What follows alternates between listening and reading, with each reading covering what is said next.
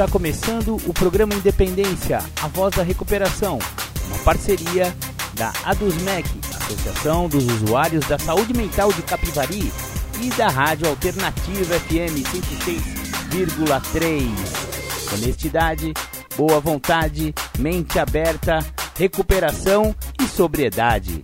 Com vocês, Marco Melo.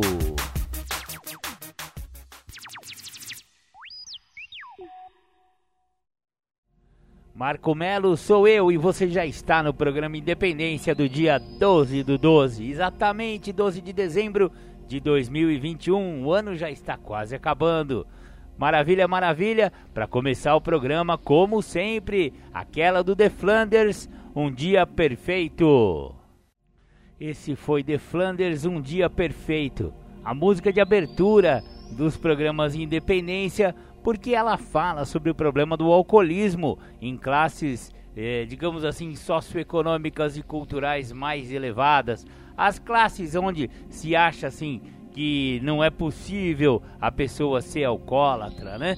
Porque ele é bem sucedido, ele tem uma boa família, ele está por cima da carne seca, por assim dizer, dono da paçoca. E, no entanto, você vê que o rapazinho aí, ídolo do esporte, não sei o que, não sei o que lá, mesmo assim, ele perde pro álcool e pras drogas, né? Então, o maior sonho do cara era tomar vodka de frente pro mar. E quando ele se viu diante do espelho, nem se reconheceu, né? Ele não, aquela imagem no espelho não era ele. E quantas pessoas com problema de alcoolismo que não chegam exatamente nesse fundo de poço. Você vê que o fundo de poço de alguém que já tem uma, uma, uma capacidade econômica maior é um pouco diferente. Porém, não deixa de ser um fundo de poço, porque você não se reconhecer no espelho, esse cara aqui não sou eu, olha só, é um fundo de poço. E aí, a partir de então, ele poderia né, chegar à conclusão de que precisava de ajuda, que poderia encontrar uma nova maneira de viver. E a maneira de viver que o programa Independência conhece melhor né? Existem várias maneiras de recuperação, porém a dos 12 passos das Irmandades Anônimas são é, a maneira que a gente acha assim mais acessível e mais eficaz. Porém existem outras, né? Hoje vamos falar sobre o livro, né? Vamos resenhar o livro Um Elefante na Sala do Paulo Campos Dias. Se você está achando, opa, peraí, já ouvi falar nesse cara, é porque duas semanas atrás, no, no domingo retrasado, eu disponibilizei para vocês, né? Na verdade, foi um oferecimento do Instituto Independa, meu querido amigo Cristian Fernandes me ajudou e ofereceu, né?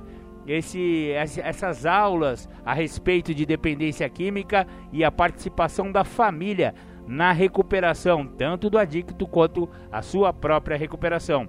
E o Paulo Campos Dias é um especialista em dependência química e codependência e ele escreveu esse livro que eu vou resenhar hoje, Um Elefante na Sala, do Instituto Independa. É, o subtítulo é Família e Dependência Química. O livro é muito bacana, ele é um verdadeiro tratado a respeito de uso de drogas, recuperação, codependência, dependências, enfim, né? É um livro sensacional. Para começar a falar sobre esse livro, eu vou disponibilizar para vocês o prefácio dele, escrito pela jornalista Isilda Alves. Drogas, tudo que a família tem que saber para evitar ou tratar. Paulo Campos Dias, o autor deste livro, é mestre no tratamento de dependentes de drogas. A facilidade com que explica a grave doença causada pelo uso de drogas aos pacientes e aos seus familiares revela uma vida de estudos, pesquisas e dedicação, e esta causa tão difícil no Brasil. Este livro tem todas as informações que a família precisa ter sobre as drogas, a dependência que causam e os tratamentos. Paulo torna tudo muito claro que não se deve ter culpa se o filho usa droga, porque na verdade ele está doente e sua doença, a dependência de drogas, é reconhecida pela Organização Mundial da Saúde e já virou epidemia no Brasil. Quem usa é vítima do descaso das autoridades que não cumprem as leis antidrogas do país. A 11.343 de 2006, o Estatuto da Criança e do Adolescente, 8.069 de 1990 e sua alteração na Lei 13.106 de 2015, que torna crime vender ou oferecer à criança ou ao adolescente qualquer substância que cause dependência física ou psíquica. É tão grave a epidemia causada pelo uso de drogas no Brasil que até crianças, pela falta de cumprimento das leis em vigor, fumam maconha, tomam bebida alcoólica, cheiram cocaína, fumam cigarro que misturam com maconha com crack viciando no crack. Experimentam com coleguinhas ou parentes em condomínios, festas, ruas e até em portas de escolas. Tive o privilégio de conhecer Paulo Campos Dias quando era coordenadora da campanha Prevenção da Jovem Pan pela Vida contra as Drogas, criada pelo presidente Antônio Augusto Amaral de Carvalho e apresentada em 700 escolas públicas e particulares de 39 cidades de São Paulo entre 2002 e 2014. Ouvi também elogios de pais ao tratamento acolhedor, ético e eficaz na recuperação que filhos dependentes de drogas recebiam de Paulo. Paulo Campos Dias é psicoterapeuta, especialista em dependência química formado pelo Instituto de Psiquiatria da USP e autor de estudo publicado na Holanda sobre os riscos da maconha. Muito aprendi com suas explicações sobre os efeitos das drogas, ilustradas com imagens que prendiam a atenção de alunos, pais e professores de 10 a 70 anos em escolas públicas e particulares. Com sua didática, encantava plateias e logo após a palestra, muitos o procuravam para mais esclarecimentos sobre vários tipos de droga. Epidemia, mas ainda uma doença desconhecida pela maioria das famílias brasileiras. Criativo, Paulo usa a surpreendente imagem, o aparecimento de um elefante na sala, para comparar com o que acontece nas famílias quando descobrem o uso da droga por um filho, marido, esposa, tio ou sobrinho. Desconforto, insegurança, medo, vergonha, culpa e raiva. Nos capítulos seguintes, Paulo explica a importância de a família saber se o uso de drogas é doença para poder enfrentar agir e ajudar no tratamento. Em seguida, descreve cada fase desta doença, identificando comportamentos que o doente adota e também como pais devem agir em cada uma dessas fases. Outro ensinamento deste mestre no tratamento de dependentes de drogas é chamar a atenção dos pais sobre os erros de amor que acabam dificultando o tratamento e, portanto, tornando mais demorada a recuperação. Neste livro, explicações claras e objetivas para enfrentar o mais difícil independência de drogas, como convencer o dependente da necessidade de tratamento. Além dos endereços de grupos de ajuda como Amor Exigente, Alcoólicos Anônimos e Narcóticos Anônimos, que mantêm atendimento gratuito para dependentes e seus familiares em todo o país. Paulo Campos Dias escreve com competência, experiência e sabedoria de quem tornou a missão de evitar o uso e tratar com todo o empenho para a recuperação dependentes de drogas e suas famílias. Portanto, este livro é da maior importância para pais, esposas, maridos, professores em todo o país. Um livro que elimina preconceitos sobre essa doença grave, que causa vontade incontrolável de usar novamente e em quantidades cada vez maiores. Por isso o nome: Dependência Química. Um livro com informações objetivas e precisas, afinal, é com sabedoria que se enfrenta desafios. E este livro de Paulo Campos Dias é sem dúvida a vacina que todas as famílias necessitam para evitar o devastador sofrimento causado pelo uso de drogas. Isilda Alves, jornalista e autora do livro Guerra pela Vida. Muito bacana, muito bacana. Então, esse foi o prefácio do livro que a gente vai é, falar um pouco hoje no programa Independência, né? Ah, é, é, um livro sensacional mesmo, né? Você, você viu que, que a Isilda falou muito, com muita propriedade sobre tudo que se trata esse livro que hoje iremos resenhar com exclusividade aqui no programa Independência deste domingo. Fique conosco. Vamos parar um pouquinho, vamos ouvir uma música de recuperação Hoje eu vou tocar para vocês mais uma do The Flanders que fala sobre cachaça com muito bom humor. A Mardita.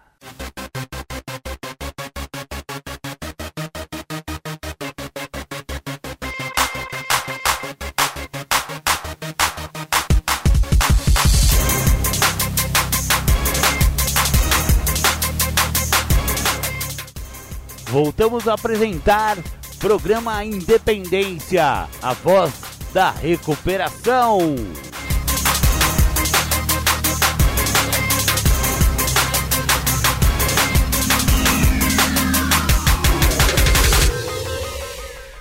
Voltamos com o programa Independência. Você ouviu The Flanders Amardita, uma música bem humorada que fala de um problema muito sério e fala também um pouco de recuperação, né? Que agora o cara só vai tomar Guaraná, né? Lá, lá, lá, lá, lá. Muito legal. Agora voltamos com a nossa resenha do dia. Um elefante na sala, livro de Paulo Campos Dias, Instituto Independa, selo Independa. Uma família comum e seu elefante. Era uma vez uma residência como a maioria das residências que conhecemos.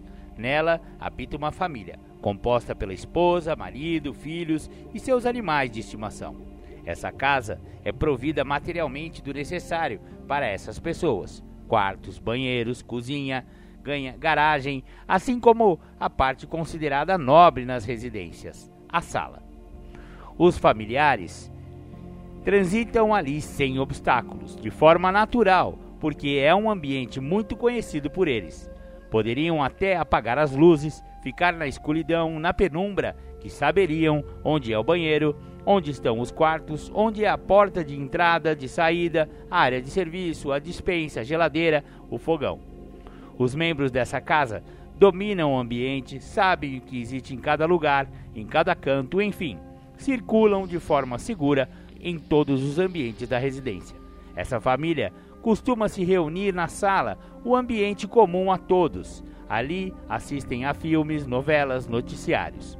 Ali batem papo, mesmo quando usam seus celulares e notebooks, quando navegam pelas mídias sociais, ao mesmo tempo comentando o que estão vendo, tomam café, recebem visitas. No fim do dia, os familiares se recolhem aos seus aposentos pessoais, mas a sala de estar é o ambiente onde costumam estar juntos. E assim a vida vai acontecendo. O pai sai para trabalhar, os filhos, uns se dirigem para a escola, outros, de idade de trabalhar, saem para seus afazeres. A vida vai sendo levada de uma forma que sentem ser normal, ou seja, com tranquilidade, sem maiores dificuldades. Tudo está transcorrendo dentro do que acreditam ser normal. Dentro do possível, o lazer é exercitado com passeios, viagens, cinema, teatro, etc. Enfim, tudo corre bem. Um dia, um desses familiares chega em casa, abre a porta e nota que há algo diferente na sala. De certa forma, aquilo já vinha aos poucos acontecendo, mas é como se ele não quisesse acreditar. Ele olha para a sala e o que vê ali? Um elefante. Um elefante no meio da sala de estar. Esse familiar não sabe o que fazer não sabe que reação o elefante vai ter, não sabe se reagirá de modo impulsivo, agressivo ou se é inofensivo. Por via das dúvidas, ele passa lentamente ao lado dele, tateando pelas paredes, pé ante pé, sem fazer barulho, para que sua presença não seja notada.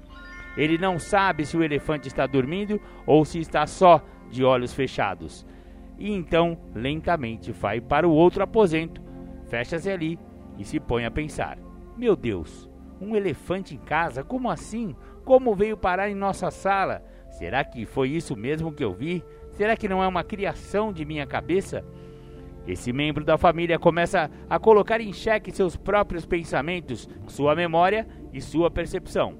Por via das dúvidas, resolve não falar nada para ninguém, mas fica pensando: será que os outros não notaram? Será que meu irmão viu que ali está um elefante? Será que mamãe viu?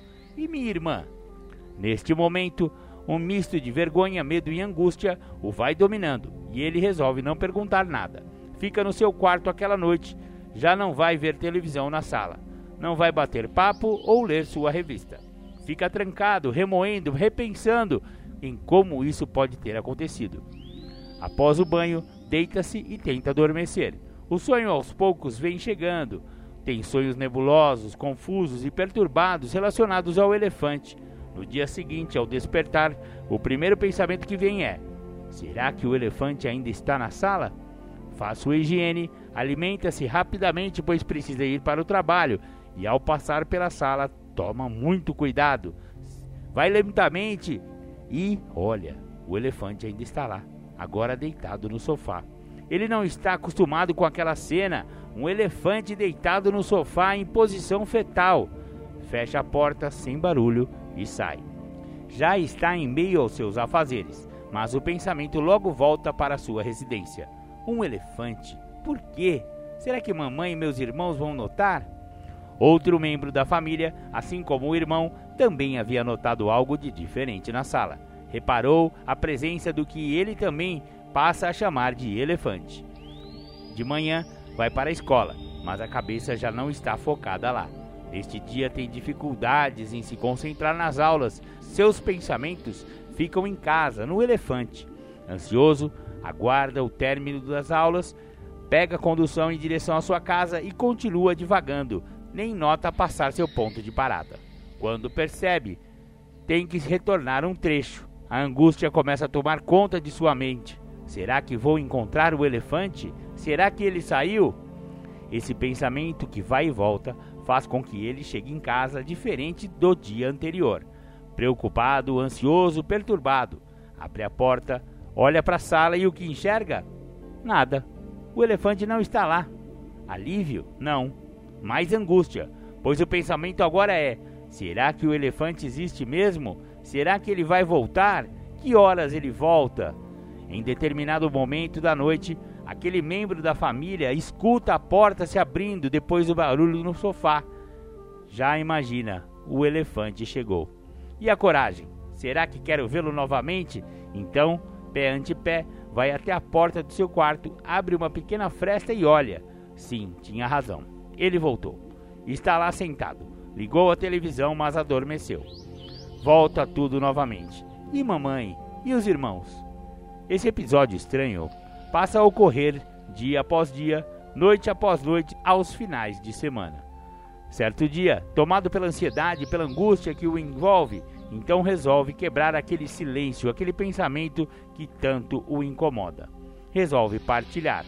Procura seu irmão e a ele confidencia: Olha, eu passo pela sala todas as manhãs, tem um elefante dormindo. Às vezes eu chego à noite e ele não está lá mas é questão de tempo até ele chegar e ligar a televisão.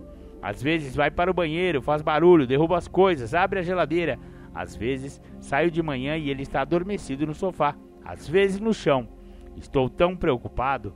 Você por acaso também tem visto isso? O irmão, que também passava pela mesma situação, abre-se com ele. Pois é, eu também tenho percebido. Sempre pensei em falar com você, mas tinha vergonha, medo. Achei que era imaginação minha. Mas se você está vendo também, estou. Então existe. Vamos falar com a mamãe. E lá vão os dois conversar com a mãe. Ela ouve e diz: Eu tinha percebido há muito tempo, mas nunca quis incomodar vocês. O elefante antes ficava dentro do meu quarto. Éramos ele e eu. Agora ele começou a sair está se expondo e vocês estão percebendo. Mas há muito tempo já existia esse elefante dentro de casa. Porém, ele era menor e eu acreditava que, eh, que pudesse crescer, se agigantar. Na verdade, eu torcia para que isso não acontecesse. Mas, mesmo eu não querendo, mesmo torcendo contra, não sei como, pois eu também fazia de tudo para que ele não crescesse. Mas infelizmente isso ocorreu. E vocês agora estão percebendo o que há muito tempo eu já notara. E aí eles se perguntam: e agora? O que é que vós, nós vamos fazer? A senhora sabe como lidar com isso, mamãe? Não sei. Você sabe, irmão? Não. Mãe, será que esse elefante é agressivo? Às vezes sim, às vezes não, nunca se sabe. E o que nós vamos fazer? Eu não sei como lidar com um elefante, nunca ninguém me ensinou, nunca conheci ninguém que soubesse lidar com elefantes. A família se vê então em uma posição desconhecida. Sentem-se desorientados, inseguros. Por que a família se vê nessa situação? O que é esse elefante na sala? A família enxerga um elefante, mas é isso mesmo? Não. Aquilo que a família, no sentido figurado, chama de elefante é o dependente químico. Só que a família o vê como um elefante, porque, tal qual como o paquiderme, a dependência química para a maioria das famílias é algo com que eles não sabem lidar. Não sabem se é agressivo, não sabem se estando lá quieto de uma hora para outra pode gerar um tumulto, enfim, a família o continua vendo como um elefante. E como lidar com isso então? Como desmistificar? Como tirar da família essa visão distorcida de que a dependência química é um monstrengo instalado em seu recanto mais nobre e que ninguém sabe o que fazer? Ninguém sabe se vai aumentar ou explodir? Afinal de contas, a família sabia como lidar com ele antes de que se transformasse um elefante. Ocorre que lentamente a doença foi tomando corpo e se transformou. O comportamento não é o mesmo de antes, mas a família, por desconhecer o fenômeno, ainda o trata como se ele fosse o mesmo de antes. A família não o conhece mais, porém ele conhece a família, e isso faz com que a relação se torne desequilibrada. Para que o equilíbrio possa voltar, a família precisará se equipar com os instrumentos necessários para restabelecer a relação. A família até então mantinha o pacto surdo do silêncio, um silêncio ao mesmo tempo pesado e perturbador, que vitima todos os seus membros, que constituem um aprendizado neurótico para essa família. Segundo a autora Melody Beatty, em sua obra Codependência Nunca Mais, o aprendizado neurótico é o comportamento problemático que se origina na convivência com pessoas que abusam de álcool e ou outras drogas. Um comportamento reativo de defesa, mas que na verdade em geral é destrutivo para as relações familiares e para os indivíduos. Em dado momento, eles resolvem que é necessário romper essa adaptação doentia e procurar alguém que possa ajudar. Não sabiam como e foram procurar ajuda. Ouviram então: não é um elefante. Parece um elefante no meio da sala. Tira o seu espaço, seus movimentos, fica o tempo todo da sua mente nos seus sentimentos, consome em demasia suas energias, gera destruição por onde passa, mas não é um elefante, é a dependência química. O melhor a fazer é procurar uma pessoa que saiba lidar com dependentes químicos. E a família chega a um profissional e conta como vem se sentindo relata o aparecimento do elefante, a desconfiança que, que já existia lá no quarto dos pais, mas que foi crescendo, crescendo. Um dia se avolumou, não tinha mais porte para ficar só no quarto e passou a ocupar a sala. Foi ganhando peso e tendo dificuldade de locomoção, a ponto de não conseguir ir trabalhar, ficando dois ou três dias em casa até retomar forças para levantar. Cresceu, ocupou os pensamentos de seus entes queridos, ocupou toda a casa, toda a família. Chegava às quintas e sextas-feiras e ficava ali por dias. Contaram ao profissional o que vinha acontecendo e o terapeuta disse: É verdade, vocês têm razão. Eu não posso apagar de vocês o olhar que tiveram até este momento, mas nós vamos modificá-lo agora. Vou ajudar vocês a olharem sob outra ótica o que está acontecendo, porque na verdade isso é uma doença que faz parecer que existe um elefante. E esse profissional, um terapeuta especializado em dependência química, começa a mostrar a visão equivocada que as pessoas têm a respeito da dependência, uma visão antiga que a ciência há muito se atualizou. Maravilha, maravilha. Esse então foi o primeiro capítulo do livro e faz parte da nossa resenha, né? Bacana pra caramba o livro Um Elefante na Sala do Paulo Campos Dias. Vamos fazer mais uma pausa, ouvir mais uma música e já já a gente volta. O anonimato é o alicerce espiritual de todas as nossas tradições. Lembrando sempre de colocarmos os princípios acima de personalidades. O nosso maior objetivo é sempre levar a mensagem às pessoas que ainda sofrem. Eu agradeço a sua vida, JKS, porque graças a você a mensagem chegou em mais um lar destruído. Em mais uma vida dominada pelo uso abusivo e compulsivo das drogas e do álcool. Só por hoje, eu aprendi a lutar contra essa doença, ainda que seja um dia de cada vez. Só por hoje eu tenho a certeza que Jesus Cristo é a pessoa mais importante da minha vida. Glória a Deus. Só por hoje eu posso me apoiar em vocês, meus companheiros. Até que eu possa caminhar sozinho mas não foi nada fácil. Colei, fiquei um tempo firmão, só não tinha percebido honestidade, mudança de comportamento, atributos para poder ficar limpo. Foi só me achar forte, rapaz, pra liberar o inimigo, o monstro que vive dentro de mim, que a todo momento tem que ser combatido. Lá estava eu outra vez, tragando um pouco mais da morte, esquecendo tudo que havia aprendido, a minha impotência, falando mais forte. Ainda não, isso ou aquilo tinha me acontecido, bem pior de onde parei. Como posso ter permitido? Alguém aí? Será que pode me escutar? Alguém aí? Por favor, vem me ajudar. Eu lá trancado, cercado com tendência suicida. O telefone toca, eles dizem que alguém da minha família manda subir. Me tirar daqui sozinho eu não consigo. Vou voltar pros companheiros só por hoje fica limpo. Que dor terrível, só agora percebo, não vale a pena. Progressivo, incontrolável, não tem cura essa doença. É hoje que vou te resistir, vou te rejeitar.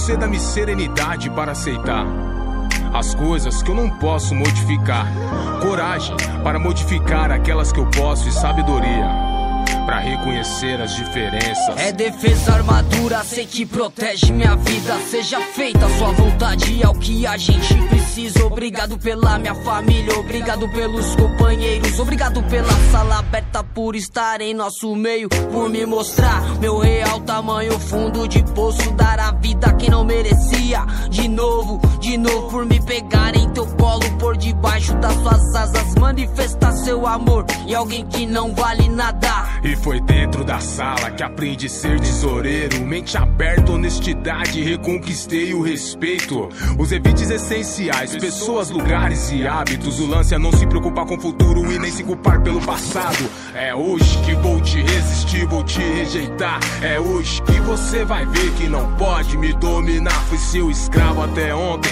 só por hoje vai mudar. Não vou fazer mais mal pra mim, só por hoje, só por hoje. É hoje que vou te resistir, vou te rejeitar. É hoje que você vai ver que não pode me dominar. Fui seu escravo até ontem, só que hoje vai mudar. Não vou fazer mais mal pra mim, só por hoje.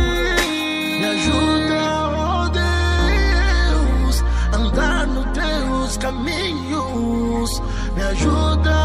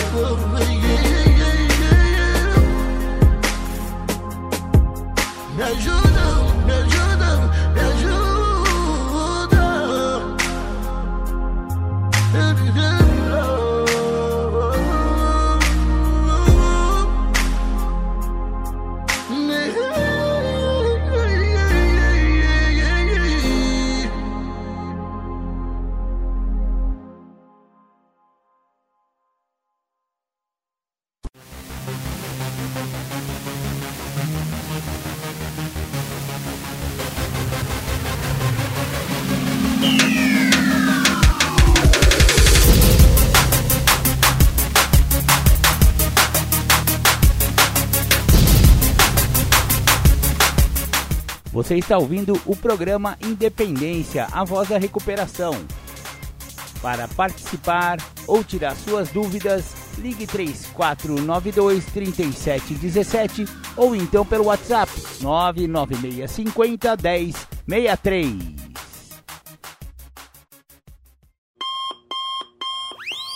Então vamos fazer um giro pelas Irmandades de Recuperação aqui da cidade de Capivari e de Rafar.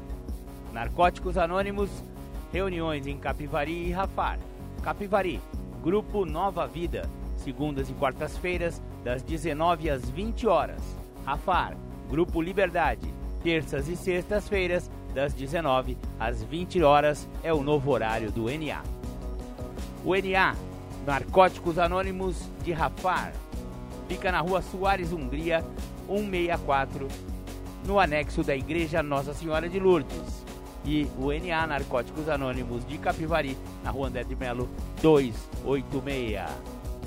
Alcoólicos Anônimos, reuniões quartas e sextas às 20 horas e domingo às 9 horas da manhã, também na rua André de Melo 286. Naranon e Alanon estão com reuniões suspensas durante a pandemia. Para mais informações de reuniões virtuais, consulte os sites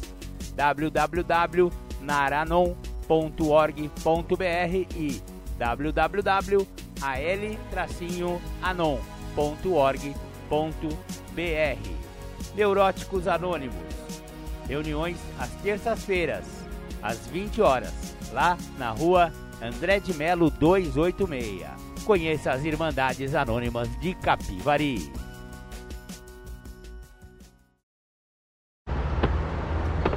Eu preciso parar de beber. A bebida tá me matando. Chega de envergonhar a família.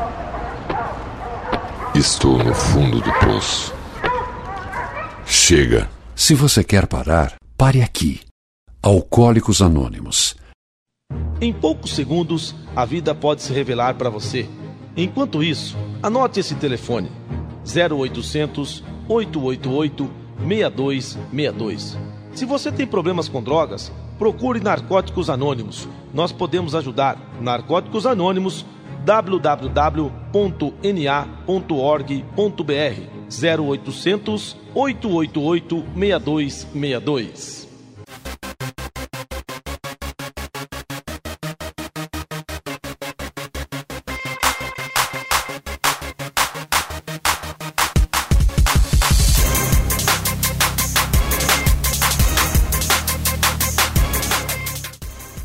Voltamos a apresentar programa Independência, a voz da recuperação.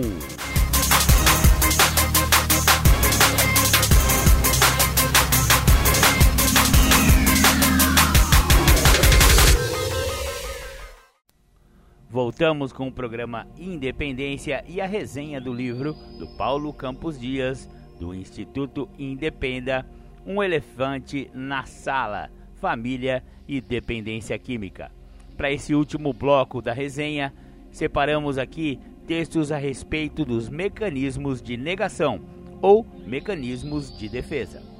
Focando agora nos aspectos psíquicos e comportamentais da dependência, outra característica que define a doença são os mecanismos psicológicos de defesa ou mecanismos de negação. Que mecanismos são esses? E como o dependente químico cria isso? Na verdade, o dependente não os cria voluntariamente. Esses mecanismos são sintomas da doença, por isso vão aparecendo conforme a pessoa adoece. Isto é, aparecem de forma involuntária. Primeiro mecanismo: justificativa ou justificação. O mais conhecido dos mecanismos e o que todo dependente químico irá usar. E o que é justificativa? É procurar uma explicação aparentemente justa e lógica para o ato questionável, em geral decorrente do uso de substâncias psicoativas. Os mecanismos de negação estarão aqui sempre relacionados a comportamentos adoecidos na dependência química. Sempre haverá uma justificativa quando a pessoa for indagada do motivo para estar bebendo ou não parar de usar drogas. Ela justificará, por exemplo, dizendo que está muito calor, é verão, não aguento essa sede. Dirá que usa porque tem muitas preocupações financeiras, porque está desempregado, porque a namorada o deixou, porque o time está jogando, porque o time não está jogando e então não tem nada para fazer. Dirá que usa porque o time perdeu ou porque o time ganhou, porque ele perdeu ou ganhou uma aposta, enfim. As justificativas são infindáveis. O próximo mecanismo é a minimização. Outro mecanismo psicológico de negação muito utilizado é a minimização. E as pessoas adoecidas não só minimizam o quanto ingerem ou consomem, que substância utilizam, como também minimizam seus efeitos deletérios, as consequências desse uso. É comum a pessoa beber grande quantidade de bebida alcoólica e referir-se apenas a uma cervejinha ou um chopinho, uma caipirinha. Bem poucos admitem que tomaram um porre ou que estão perdendo o controle. A tendência majoritária é minimizar. Não ouvimos dizer que se fumou uma grande quantidade de maconha. Se diz que foi um baseadinho, um fininho, só dei um peguinha, um tapinha. Há um acidente de carro, muitas vezes com prejuízos materiais de grande monta, e a pessoa minimiza, dizendo que foi só uma pequena batida. Afinal de contas, quem nunca bateu o carro? Próximo mecanismo é a projeção. Justificativa e minimização se associam a outro mecanismo de negação conhecido como projeção. Como os outros dois, a projeção tem por finalidade eliminar do dependente químico qualquer responsabilidade pelo que vem ocorrendo, e em consequência, o dependente também não enxerga nenhuma necessidade de mudança. Por exemplo, o dependente projeta em alguém a responsabilidade pelo seu uso de álcool ou outras drogas. De forma manipuladora, dirige-se ao seu pai ou à mãe dizendo que bebe porque, quando criança, soube que não era desejado, que os pais pensaram que ele não deveria nascer, mas os supostos motivos, muitas vezes, nem são tão graves e nem reais. Há quem diga que ele usa porque levou palmadas quando criança. Há os que chegam ao cúmulo de dizer para a esposa: Você quer saber por que eu estou bebendo? Olha no espelho e você terá a resposta. Então, de uma forma cruel, distorcida e manipuladora, joga no outro a responsabilidade pelo que vem acontecendo consigo. Próximo mecanismo é a mentira. Com a progressão normal da dependência, as mentiras também vêm fazer parte dos mecanismos de defesa, começando com mentiras banais. Todo mundo está percebendo que a verdade é outra, mas a pessoa insiste. Chega em casa embriagado, a mulher questiona e ele afirma que não bebeu. Com muita insistência, às vezes assume que tomou uma cervejinha, quando está em um quadro patente de embriaguez. Para não criar atrito, muitas vezes, o familiar desiste de dar continuidade à conversa, o que deve realmente ser feito, porque, com alguém sob efeito de substância psicoativa, fica-se impossível estabelecer qualquer diálogo. A pessoa está em um quadro que chamamos de refração auditiva, não dará ouvidos a nada que lhe for dito, como se realmente não estivesse escutando. Próximo mecanismo é a supressão. A supressão ocorre quando a pessoa fala de um acontecimento sem demonstrar nenhum sentimento a respeito daquilo. Os familiares ficam perplexos, questionando: O que é que está acontecendo? Ele fala que deu um empurrão no pai, que xingou o pai, como se fosse a coisa mais natural. Ele diz: também, depois daquilo que ele fez para mim, queria o quê? Eu tinha que me defender. O dependente suprime seus sentimentos ao recordar de um evento impactante, como se aquilo não fosse nada. Abandona a escola e conta isso com naturalidade, como se fosse uma atitude muito normal. Vai perdendo a dimensão dos fatos.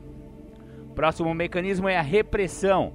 Também ela é uma ação involuntária do cérebro em sua bebedeira ou abuso de outra droga, o dependente pode cometer atitudes inapropriadas de gravidade tal que a dor gerada nele mesmo o deixa emocionalmente encurralado. É como se o seu cérebro optasse por uma dessas três alternativas: deixar completamente o uso da substância psicoativa e mudar de vida, matar-se ou enlouquecer por não suportar a dor. Próximo mecanismo desfocamento.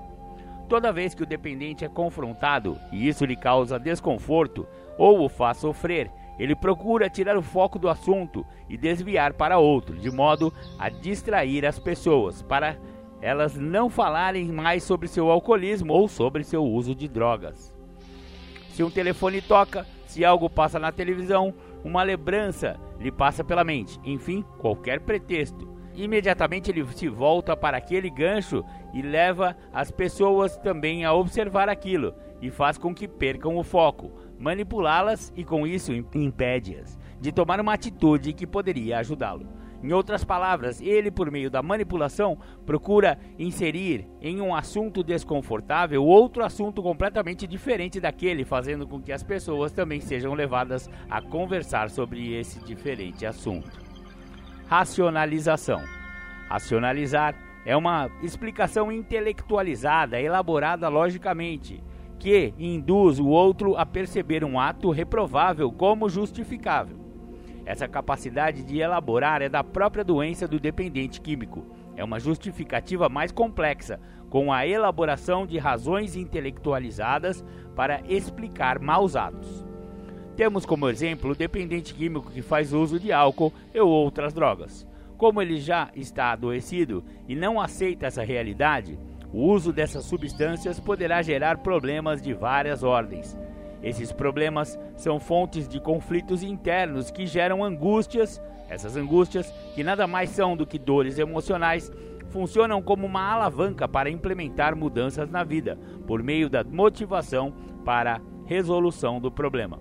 O dependente é incapaz de resolver o problema de forma imediata, pois essa resolução passaria obrigatoriamente pela abstinência completa do uso dessas substâncias psicoativas, e isso o dependente ainda não quer fazer. Lembrança eufórica. Deixei a lembrança eufórica por último, porque é um mecanismo que retroalimenta a doença fazendo com que o dependente químico só se lembre dos bons momentos que vivenciou com sua substância de preferência, em vez de se lembrar dos momentos ruins. É considerada uma das piores armadilhas para o dependente químico. Ele vai se lembrar das festas, do quanto se sentia confiante, de como conseguia dançar, de sua capacidade de interagir, de como se tornava corajoso e como se tornava feliz mas não se lembra dos vômitos, dos acidentes de automóvel, das prisões, das detenções, das discussões em casa, das ressacas, das dores de cabeça, dos prejuízos financeiros, da perda de relacionamentos. Há uma tendência a não se lembrar de nada disso. A lembrança eufórica é uma armadilha que se perpetua pela vida toda. Mesmo que a pessoa entre em recuperação, se não se acautelar, pode ser levada à recaída pela lembrança eufórica por isso, durante um tratamento, se orienta que o dependente evite ambientes de companhias de ativa, que são as pessoas que ainda estão fazendo uso de álcool ou outras drogas e que também possuem comportamento ajustado para a dependência química. Que evite estar perto da substância da qual é dependente. Quando um dependente vê a substância, quando observa pessoas usando, quando usam álcool e outras drogas ao seu lado, a tendência dominante é a de só se lembrar dos benefícios, do prazer e não se lembrar dos prejuízos. Para romper com este mecanismo, uma sugestão muito propagada são os evites.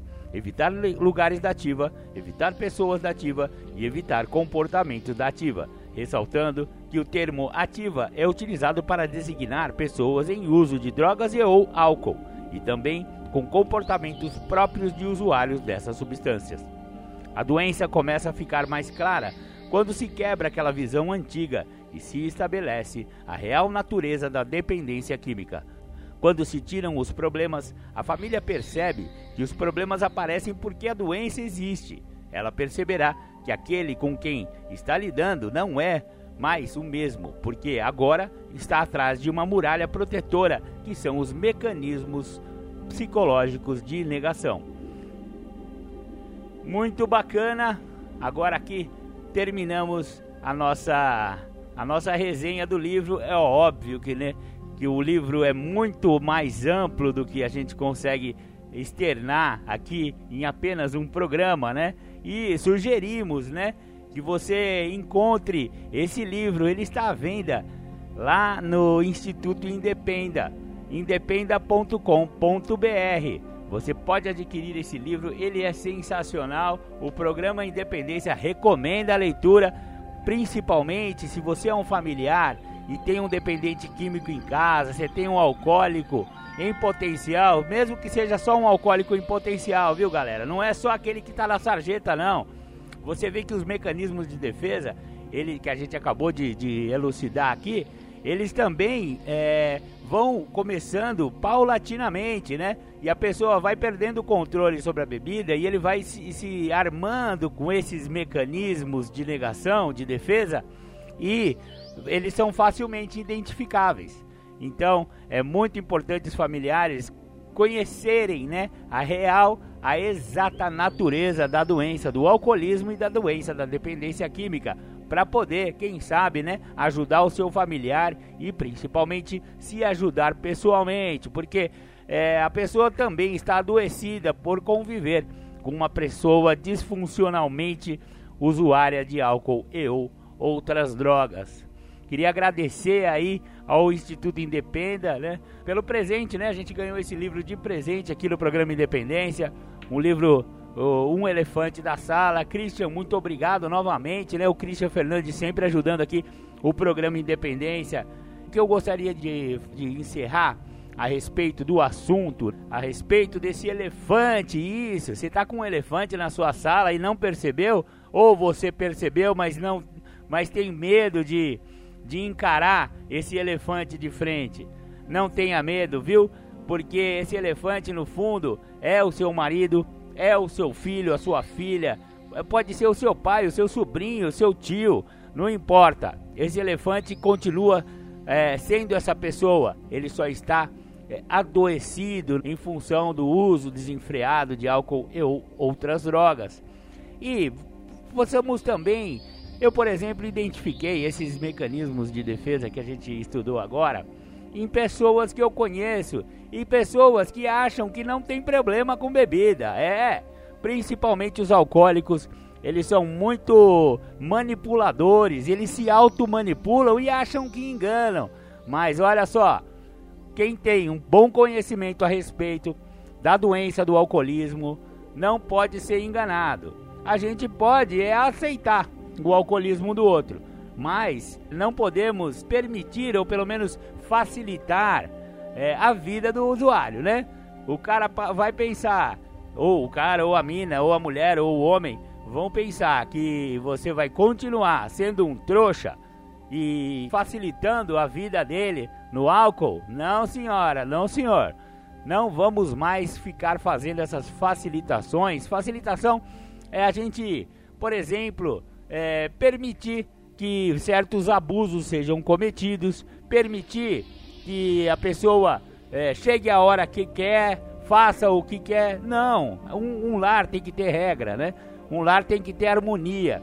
Se essa harmonia está sendo quebrada pelo uso de álcool, e não importa se é muito uso ou pouco uso, porque eu vejo muita gente falando assim: ah, não, eu só bebo uma cervejinha de fim de semana. Mas chega no fim de semana, desaparece. Ou então começa a beber, começa a se alterar tanto, fica agressivo, fica chato, fica, nossa, meu, enche o saco do, da, da família, enche o saco do, do marido, da esposa, enfim, né? A pessoa que bebe é, e acha que é só uma cervejinha de fim de semana, é melhor rever esse, essa cervejinha de fim de semana, viu? Porque não é tão simples assim.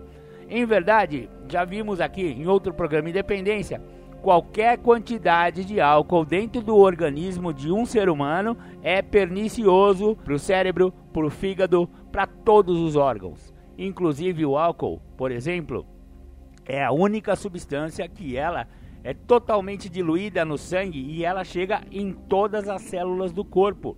Até o seu dedão do pé vira alcoólatra, malandro. Exatamente, o seu dedão do pé, a sua unha do dedinho do, da mão é alcoólatra também, porque o álcool penetra em todas as células através do citoplasma e todas as células do organismo acabam ficando dependentes por essa substância. Ufa, maravilha, maravilha! Esse foi o programa Independência e sua resenha do livro Um Elefante na Sala. Espero que vocês tenham gostado, espero que a vocês também tenham aprendido como eu aprendi, né? Através dessa, dessa resenha. Maravilha, maravilha. Vamos ouvir um som de recuperação. E no segundo bloco começamos com as temáticas do dia. O nosso amor é genial. O nosso amor é amor puro. O nosso amor é o que há. É luz que ilumina o escuro.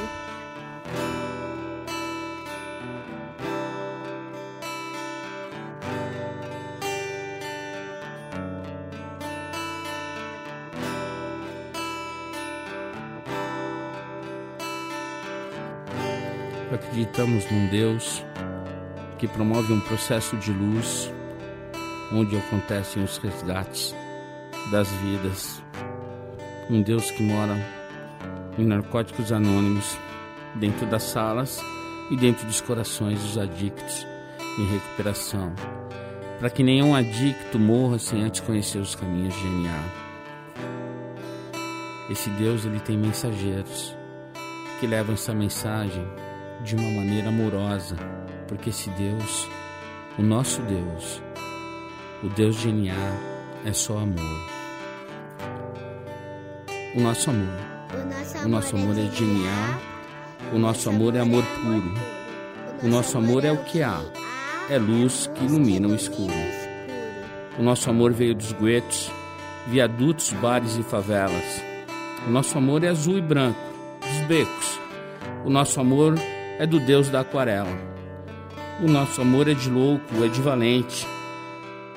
É de música cantada por vozes de beleza. É de Armando, Murilo, é da gente.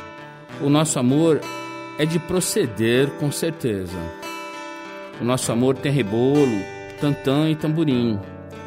O nosso amor tem batuque de coração. É, o nosso amor não tem fim. O nosso amor tem ganzá, pandeiro e muita emoção. O nosso amor é de alma sofrida. O nosso amor é do primeiro mentor. É de criatura não esquecida. É amor de sangue, de luta e de calor. O nosso amor não tem nome. É de Ronaldo, Rodrigo ou Roseli. Nosso amor já passou fome. É amor que não se vê por aqui. O nosso amor é de resgate e ajuda. É amor de mil amores. Amor que tudo muda. Virtudes no lugar das dores. É amor de bicho solto e de cicatriz. Amor que se conversa com o olhar. É lágrima seca de mãe feliz. É consciência e capacidade de amar. É amor que dança na pauta. Amor que sonha acordado. É de cada um que faz falta. Amor de prazer, caridade e pecado. É prece do silêncio no peito. É pintura na cara do louco. Amor decente de respeito.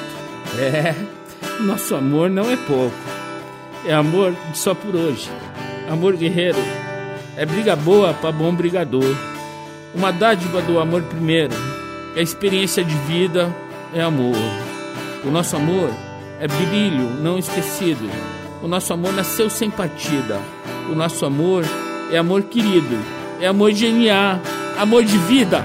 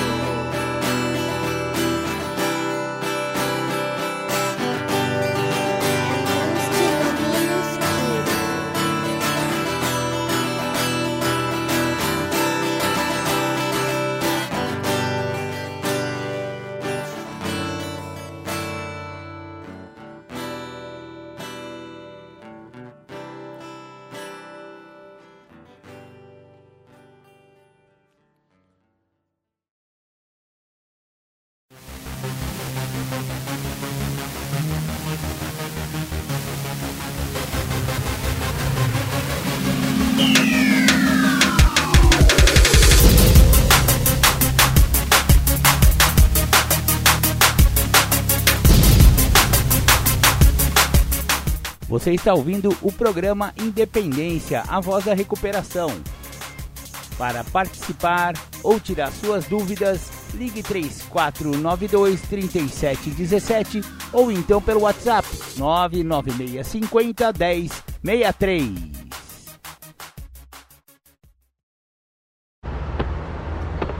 Eu preciso parar de beber. A bebida tá me matando. Chega de envergonhar a família. Estou no fundo do poço. Chega. Se você quer parar, pare aqui. Alcoólicos Anônimos. Procurando uma saída quando estendi a mão e encontrei Narcóticos Anônimos. Junto a companheiros em recuperação, percebi que não estava sozinha. Recuperação é o que acontece nas reuniões de NA. É possível parar de usar drogas. Procure Narcóticos Anônimos. Nós podemos ajudar. Bacana, bacana. Voltamos com o programa Independência depois dos nossos apoios culturais. Voltamos com a corda toda. O programa Independência tá uma beleza. E agora, na segunda parte, no segundo bloco do nosso programa, o nosso convidado Bruno Góes, meu querido, meu amigo, vai falar sobre problemas com droga e codependência tem solução. Então ouçam aí Bruno Góes, especialista. Sejam bem-vindos, estamos iniciando mais uma live aqui. Eu tenho sempre trazido aqui esse momento, né, com a expectativa de poder ajudar, contribuir é, na recuperação de algumas pessoas, principalmente orientar as famílias a compreender um pouco mais do problema sobre dependência química, adicção, problemas com drogas e também vamos falar um pouco sobre codependência, essa relação que existe aí, né?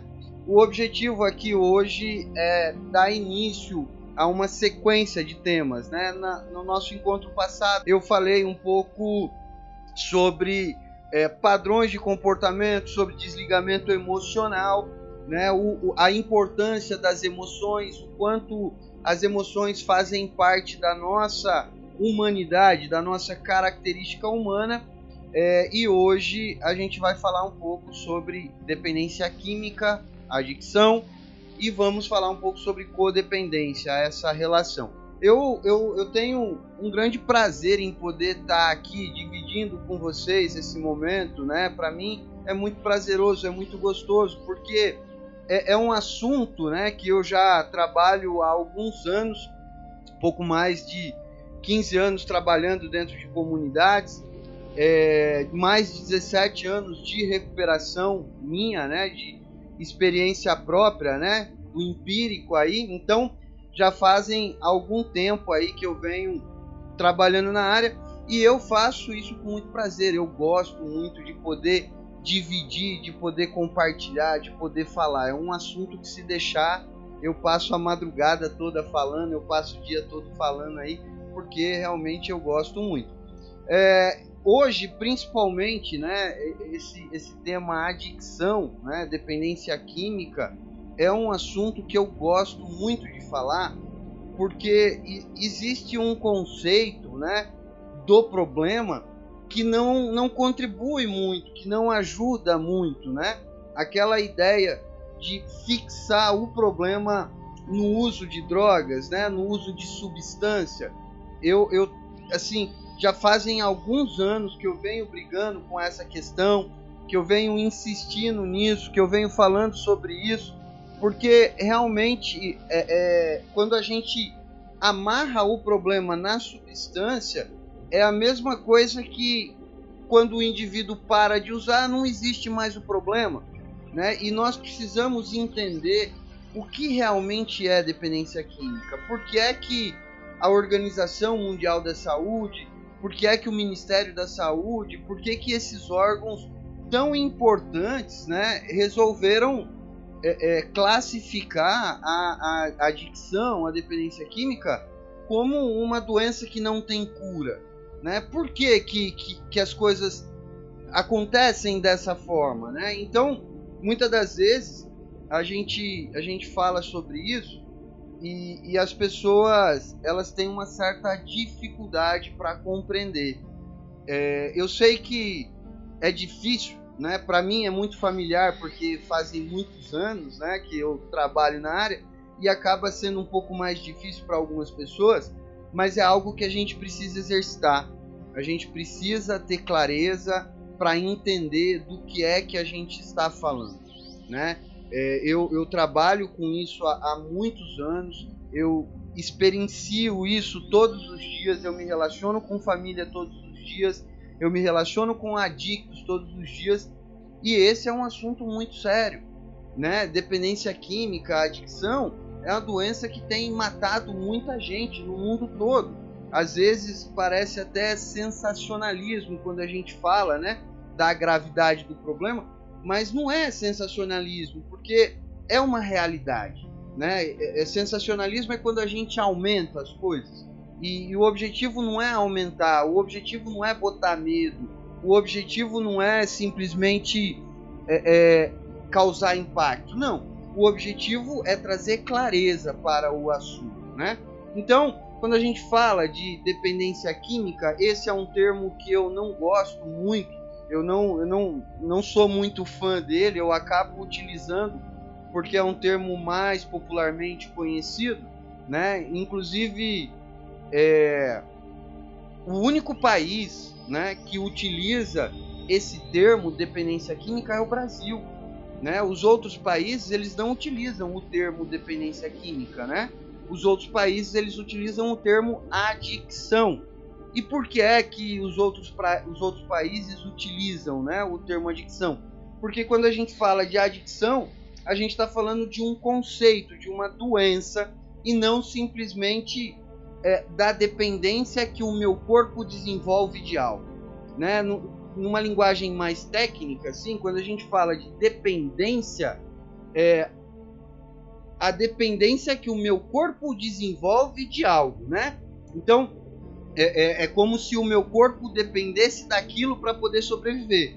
Então, quando a gente fala de dependência química, é como se o meu, o meu corpo ele dependesse, ele dependesse de uma substância química, né? O meu corpo ele se acostumou com aquela substância e aí quando eu tento retirar aquela substância, o meu corpo expressa algumas reações. Isso acontece com muita frequência, por exemplo, com açúcar, com chocolate, com alguns tipos de comida, né, com compra. Então, o meu corpo ele acostuma com aquela substância. E por que é que eu falei compra? Porque a compra ela gera uma adrenalina, que é uma descarga no nosso organismo, né? A adrenalina ela traz uma descarga, então tem uma substância que está entrando no nosso organismo e a gente cria uma dependência disso. Isso, de certo, é, é, é, essa, essa compreensão do problema limita essa compreensão de que é, a dependência química é um problema que se resume à dependência do meu corpo da substância, limita a ponto de muitas das vezes impossibilitar a recuperação de muitas pessoas. Porque quando a gente fala assim, olha só, é, dependência química precisa de um tratamento. As pessoas que sofrem de problemas com drogas, elas precisam se tratar. E quando a gente fala tratamento, as pessoas logo associam a desintoxicação, como se eu ficar um tempo sem usar drogas, o meu corpo se livrou daquela dependência e um, meu problema está resolvido. A questão que muitas das vezes as pessoas acabam ignorando e que é a parte mais séria do problema é que junto com esse problema uso de drogas vem um monte de padrões de comportamento. Ninguém acorda do dia para noite assim, ah, hoje eu acordei e eu vou fumar maconha. Existe algo nessas pessoas que as motivam a buscar a substância. E quando as pessoas pensam no motivo, na maioria das vezes, né, eu escuto essa pergunta com, com, com muita frequência, né, as famílias me falam assim, ai, eu queria saber tanto o que motivou meu filho a começar a usar drogas, eu queria saber tanto por que motivo meu filho resolveu usar drogas, como se o fato de eu descobrir a motivação fosse resolver alguma coisa. E a motivação não vai resolver nada. Ah, ele começou a usar droga porque separou. Ah, ele começou a usar droga porque ele fez amizade com um determinado grupo de pessoas. Ah, ele começou a usar droga porque ele perdeu o emprego, ele começou a usar droga porque ele ganhou um presente. A motivação, na verdade, é, é o fator menos importante, porque a motivação pelo qual todos, todos experimentam droga um dia é exatamente a mesma. A, a, a experiência com o uso de substância ela acontece porque faz parte da cultura do nosso país, faz parte da cultura humana é, em algum momento da vida experimentar as coisas. E dentro desse experimentar aparece a droga né? É, é, num determinado momento da nossa vida a gente experimenta determinados tipos de comida, num outro momento da nossa vida a gente quer experimentar é, é, o sexo, num outro momento da nossa vida a gente quer experimentar relações, num outro momento da nossa vida a gente quer experimentar comprar algumas coisas. Então essa ideia de experimentar faz parte. E no nosso país, dentro da nossa cultura aqui, existe algo é, é muito comum, né? Que é a ideia de comemorar. Qualquer festa, qualquer festa é comum você encontrar bebidas alcoólicas. É, numa sexta-feira, no final da tarde, dentro de uma empresa, é comum você ver esses funcionários se reunindo e, e combinando um happy hour. E por que é que essas pessoas elas têm essa motivação de experimentar e de usar essas substâncias? Porque elas querem fugir de algo. Por que é que as pessoas vão para o happy hour? Para esparecer, para relaxar. Por que é que as pessoas gostam de bebida alcoólica? Porque traz uma sensação de prazer e eu esqueço de tudo. Então, a motivação pelo qual o adicto foi usar é exatamente a mesma de todas. Existiram algumas coisas que motivaram esse indivíduo a começar a usar. A questão é que nós não nos damos conta que existe padrões de comportamento que faz com que essa pessoa ela seja diferente das outras. O adicto, né, o dependente químico, aquela pessoa que tem problema com drogas, ela não é igual às outras pessoas. As pessoas, é, entre aspas, eu, eu vou usar um, um termo aqui que eu não gosto muito, né, mas enfim, as pessoas normais, elas vão pro happy hour, elas tomam lá uma caixa, duas caixas de cerveja, elas voltam para casa e no dia seguinte elas vão trabalhar. Agora o adicto, nesse momento começa a aparecer uma diferença. Ele vai, ele começa a beber e ele não volta para casa. E no dia seguinte, se ele tiver que trabalhar, ele não vai trabalhar. E se ele tiver que pagar uma conta com aquele dinheiro que está no bolso dele, ele gasta o dinheiro e depois ele pensa num jeito de pagar a conta. E na maioria das vezes acaba não pagando a conta. Né? Então, perceba que há comportamentos diferentes. A motivação é a mesma, o processo é o mesmo, mas os padrões de comportamentos eles são diferentes. Né? Então, é, o que de fato caracteriza a dependência química não é exatamente não é exclusivamente a droga, o tipo de droga ou a quantidade de droga. O que classifica né, a dependência química ou a adicção, melhor dizendo, são padrões que se desenvolvem. Se a gente for olhar tanto no campo médico, né, da, da, da medicina, ou em outras literaturas, ou até mesmo é, é, na literatura das Irmandades Anônimas, Alcoólicos Anônimos, Narcóticos Anônimos, a gente vai notar que o conceito de doença ele parte de padrões de comportamento. E aí tem três pontos que são muito importantes e que é comum a todos esses é, é, órgãos, né? É, tanto na parte médica quanto nas irmandades anônimas, na psicologia, são três pontos que são fundamentais. Os indivíduos que são adictos, né? eles desenvolvem a obsessão, a compulsão e o egocentrismo. E a gente precisa compreender que essas três características elas não se desenvolvem por causa do uso de drogas. Essas três características elas já existiam, elas apenas aguçaram, elas apenas intensificaram posterior ao uso de drogas. Por que elas ficaram mais intensas? Porque o adicto ele tem uma necessidade muito grande de buscar prazer e satisfação de forma imediata. É muito comum você observar na vida do adicto a busca pelo prazer e satisfação de forma imediata. E aí, quando ele encontra a droga, né, a substância, quer seja ela o álcool, a, a, a cerveja, a, a bebida destilada, cocaína, maconha, crack ou qualquer outro tipo de substância, acontece um fenômeno. Ele encontra uma fonte de prazer e satisfação muito grande e que acontece de forma imediata. Então é amor à primeira vista. Ele encontra a resposta de todos os problemas. Ele encontra é, é, a solução de tudo aquilo que ele buscou, muitas das vezes uma vida toda.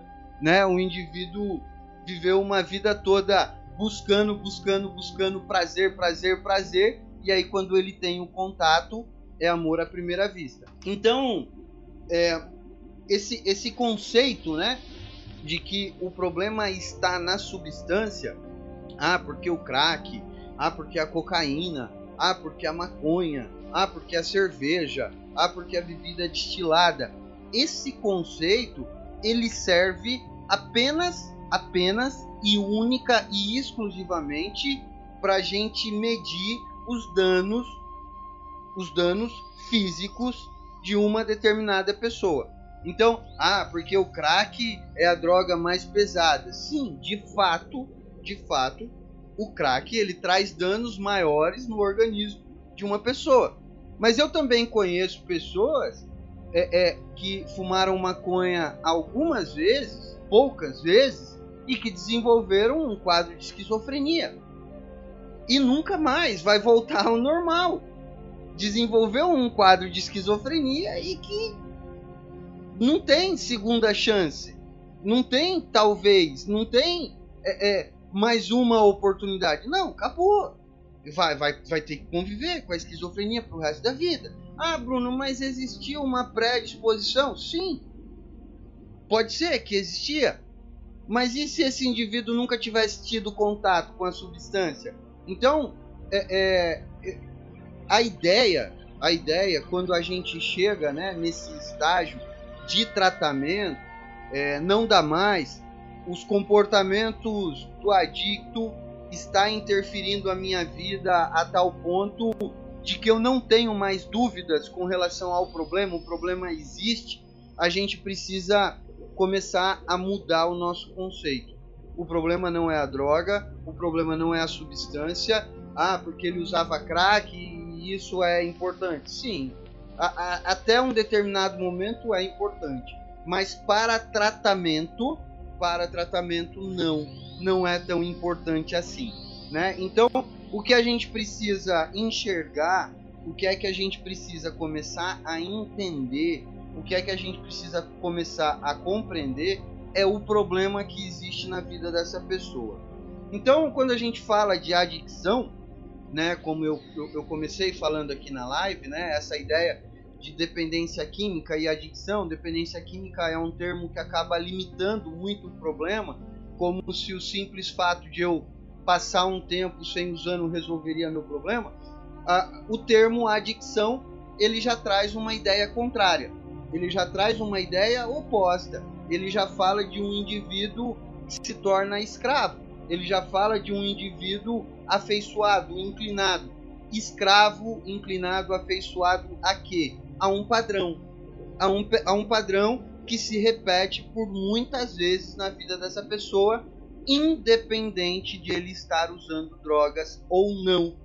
Por isso, por isso que dependência química ou adicção é uma doença que não tem cura porque o indivíduo ele desenvolve padrões de comportamento que tende a se repetir e esses padrões de comportamento precisa ser tratado.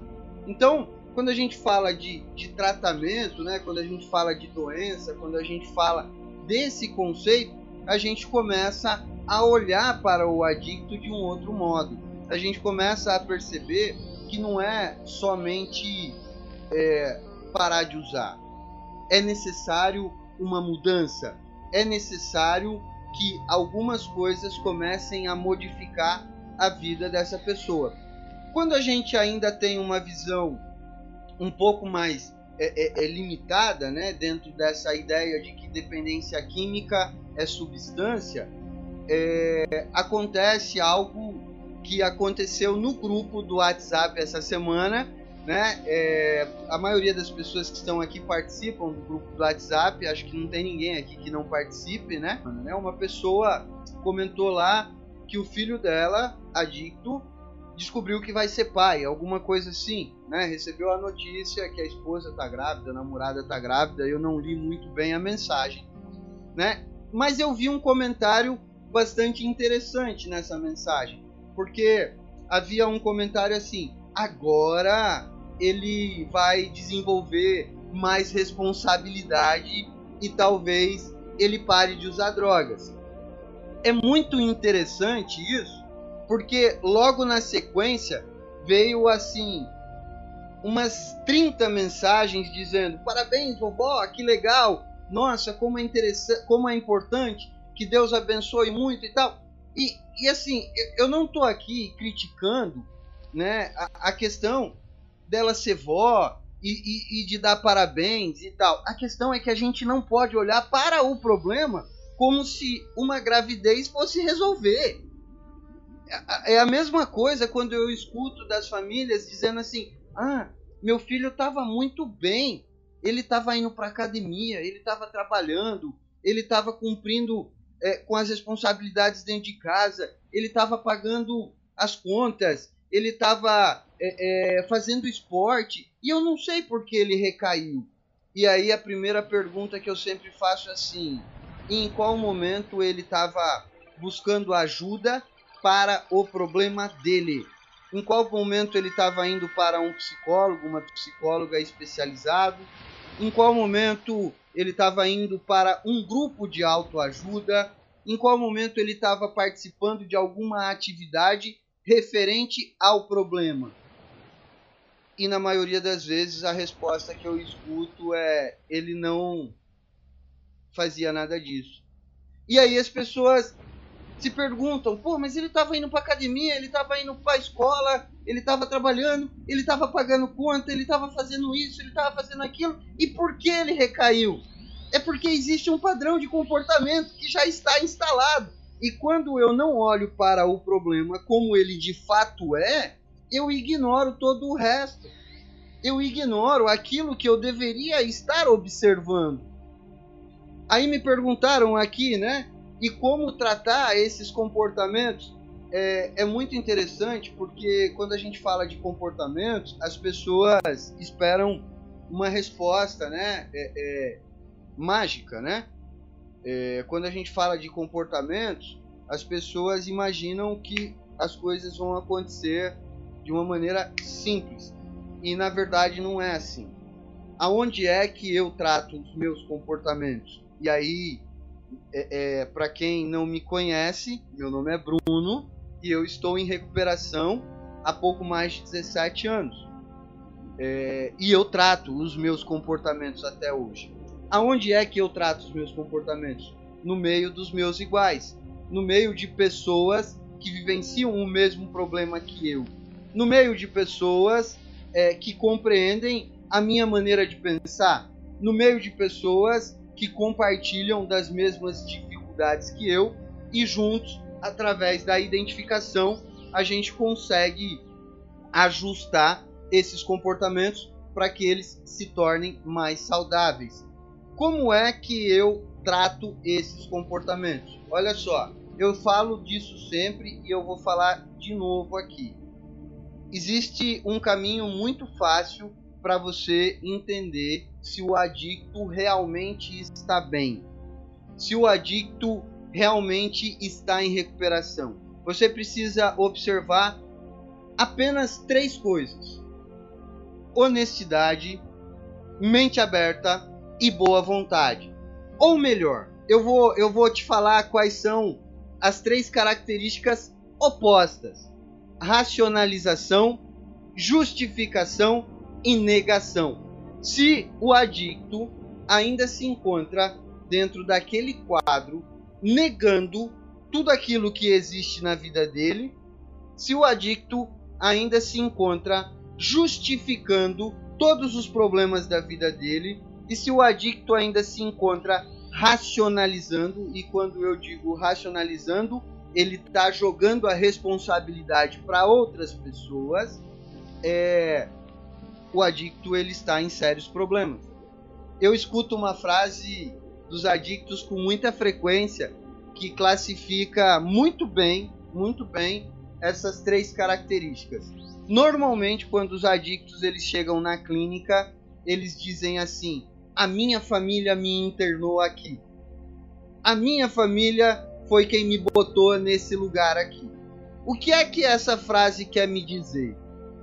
O que essa frase representa quando o adicto me fala: "A minha família me internou"? Ele está dizendo que ele não tem um problema, porque não faz sentido para ele estar ali. Não foi uma escolha dele, não, não, não é responsabilidade dele. E se ele pudesse, ele não estaria ali naquele momento. Então, quando você pontua alguma coisa, faz uma experiência, faz uma experiência, chama o teu adicto, né? Eu fui sinalizado esses dias atrás, alguém a minha esposa falou para mim assim: "Você precisa parar de falar seu adicto, porque dá a impressão que é propriedade, né? E eu tenho o costume de falar seu adicto, mas vamos voltar aqui.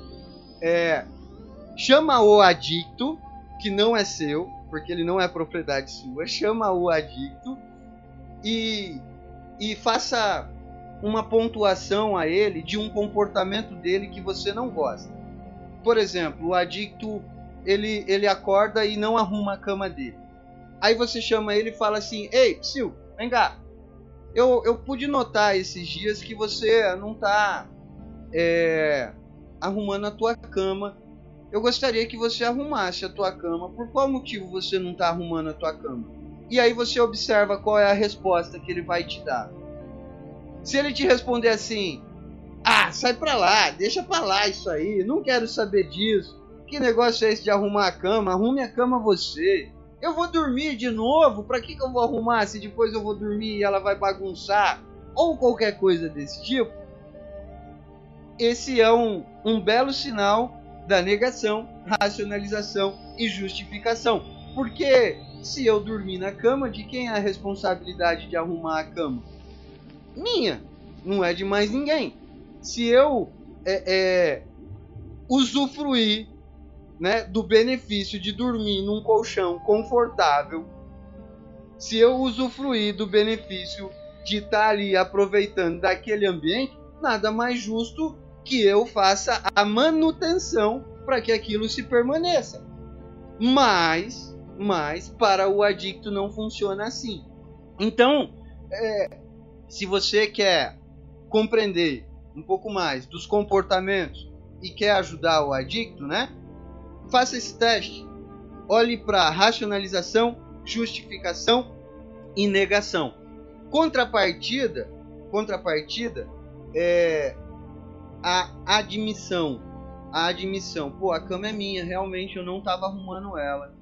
Faz sentido, eu vou começar a arrumar a cama. Obrigado por me avisar.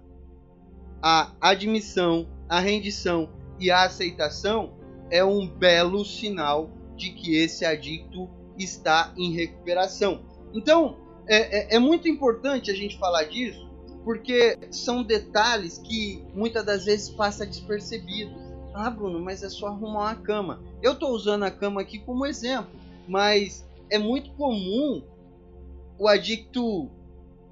Eu vou usar um exemplo aqui que eu não gostaria de usar, mas eu vou usar. É muito comum o adicto fazer filho e aí papai e mamãe que sustenta é muito comum adicto casar e quem banca a casa é papai e mamãe. É muito comum adicto atrasar as contas, comprar carro, moto, celular e quem paga é papai e mamãe. É muito comum. Então, perceba que o mesmo comportamento da cama, ele se refere, ele reflete nos outros, nas outras situações. Então, é, é, não é o fato da cama em si. Não é uma cama, arrumar uma cama. e sim o padrão de vida, é, é, a, o modo como esse adicto vem vivendo a vida dele, as responsabilidades, os compromissos, as atribuições. Eu vou falar um pouco sobre codependência, porque aí a gente fala da relação, né? E é muito interessante isso, porque nós estamos falando de um problema é, e que a maneira como eu enxergo e observo esse problema determina a forma como eu resolvo esse problema. Então, se eu consigo compreender a adicção como uma doença, como padrões de comportamento, como uma maneira de viver, logo a recuperação também precisa ser uma maneira de viver, não simplesmente parar de usar, mas sim padrões de comportamento. Logo, a codependência é muito interessante porque a codependência por si só ela não é classificada como doença, né? Ela não está lá classificada como doença.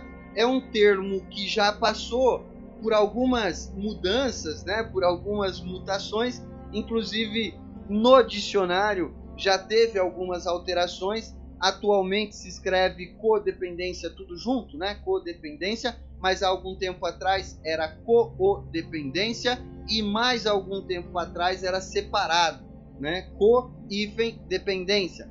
Então, é, é, não tem uma definição muito exata, porque é, como é, é, um termo ainda em desenvolvimento, não tem uma classificação, as pessoas elas acabam dando definições diferentes para a codependência, né? Algumas pessoas falam de comportamento, outras pessoas falam que todos aqueles que têm algum tipo de relação com o adicto é codependente.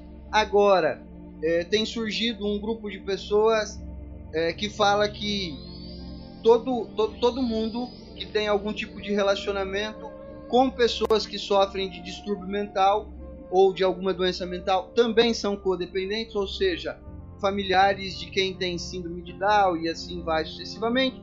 Então, é, vale lembrar que aquilo que eu trago sobre codependência é uma opinião minha baseada naquilo que eu conheço, naquilo que eu vivo, naquilo que eu estudo, tá? Pode ser que em algum momento não coincida com a opinião de algumas outras pessoas, de alguns outros profissionais. Né? Então, o que eu trago sobre codependência, o que eu vou falar aqui sobre codependência, é uma, uma, uma definição minha, né? é algo meu. Então, é muito interessante, porque eu comecei a falar de codependência e já saiu algumas pessoas da live. É... Vamos lá, vamos para frente. Então, assim, codependência, né? Na, na, na minha maneira de perceber, na minha maneira de enxergar a codependência, ah, a codependência ela é um padrão de comportamento, né? E é um padrão de comportamento que se torna doentio, se torna doentio e ao mesmo tempo também se torna disfuncional.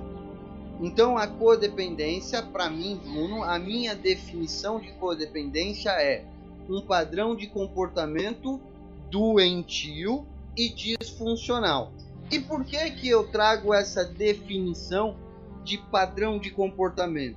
Porque do mesmo modo que o adicto ele desenvolve padrões, né? O adicto, por exemplo, ele aprende a mentir e aí ele desenvolve um padrão para mentir com uma certa frequência. É, o codependente ele também tende a desenvolver padrões.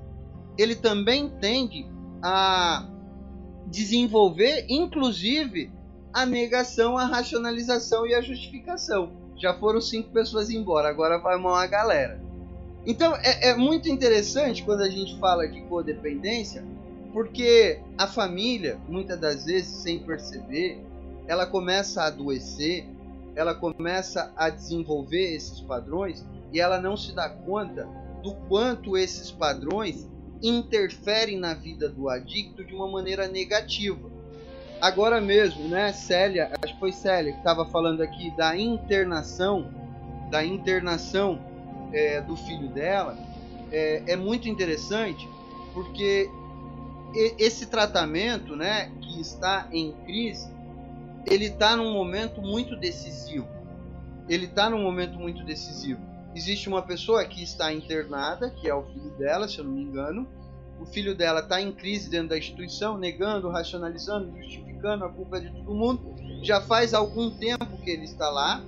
E nesse momento, provavelmente, os padrões de comportamento dela tende, tende a racionalizar. Ah, mas o problema é porque a clínica não está fazendo como deveria fazer. Ah, mas o problema é porque lá atrás eu fiz coisas que eu não deveria ter feito. Ah, mas é porque o problema é que ele foi muito é, é, mimado. Ah, nesse momento é muito comum a família começar a desenvolver padrões de comportamento racionalizando. Não, não consegue compreender a gravidade do problema e que chegou um momento em que eu, como mãe, como pai, como irmão, como filho, como esposa, preciso me posicionar na frente do adicto. Quando eu falo de codependência, é, nós precisamos entender que a principal característica da codependência, a principal característica da codependência é quando eu perco o lugar aonde eu deveria estar. Então, se você quer saber se você é codependente, se você é mãe, se você é mãe, eu tenho certeza que já faz algum tempo que você não ocupa o lugar de mãe na vida desse indivíduo, na vida dessa pessoa, na vida desse adicto. Se você é esposa, eu tenho certeza que você não ocupa o lugar de esposa na vida dessa pessoa. E como é que a gente observa isso? É muito simples. Olha para uma família, olha para uma família próxima a você, alguém aí que você goste, que você acha legal, pô, família bacana, e olha para a mãe. Qual é o local que a mãe ocupa na vida dessa pessoa? Eu falei aqui alguns dias atrás sobre essa questão. É, quando eu voltei com as lives, eu falei da minha, da minha vida pessoal. E é muito interessante, porque eu cheguei num estágio da adicção que eu tinha a certeza de que eu não amava mais a minha mãe, de que eu não amava mais o meu pai. Logo, os meus comportamentos para com essa pessoa é como se eles não representassem nada para mim. Então, aquilo que a minha mãe falava para mim não era importante, aquilo que o meu pai falava para mim não era importante, aquilo que eles traziam para mim de ideias não era importante, não tinha significado. Então, é, é quando a gente fala de codependência, a, a parte mais grave do problema é que a codependência te tira de uma condição da qual você deveria estar e te coloca num lugar que não é seu. Eu vejo com muita frequência as famílias se matando, se desgastando, tirando da onde não tem, fazendo um esforço gigantesco para criar um ambiente perfeito para ver se o adicto funciona, na esperança, na expectativa de que se eu arrumar um emprego para ele, se eu arrumar um casamento para ele, se eu organizar a vida dele, se eu pagar as contas dele, ele vai funcionar e ele vai dar certo. E ele vai começar a agir como uma pessoa normal. A questão é que quando eu saio da minha posição de mãe e começo a me colocar nessa condição de provedor, não medindo mais as coisas como elas deveriam ser, eu perco também a autoridade que eu deveria ter com relação a essa pessoa. Eu vejo famílias às vezes dizendo assim: o que é que você quer para você parar de usar drogas? O que é que você precisa para você parar de usar drogas? Agora eu te pergunto, para uma pessoa que pergunta para o adicto assim: o que é que você precisa para parar de usar drogas? É a mesma coisa que se eu tiver, por exemplo, uma pneumonia ir lá pro médico e falar assim: "Ei, doutor, receita para mim aí uma amoxicilina, uma dipirona, um paracetamol e qualquer coisa". Eu vou pro médico e eu digo para ele o que ele tem que me receitar. Eu vou pro médico e eu digo para ele o que é que ele tem que me dar pro meu tratamento. Então, perceba que é, é, esses pequenos comportamentos, né? O que é que você precisa para você parar de usar? Eles me tiram da condição de autoridade da, da vida daquela pessoa.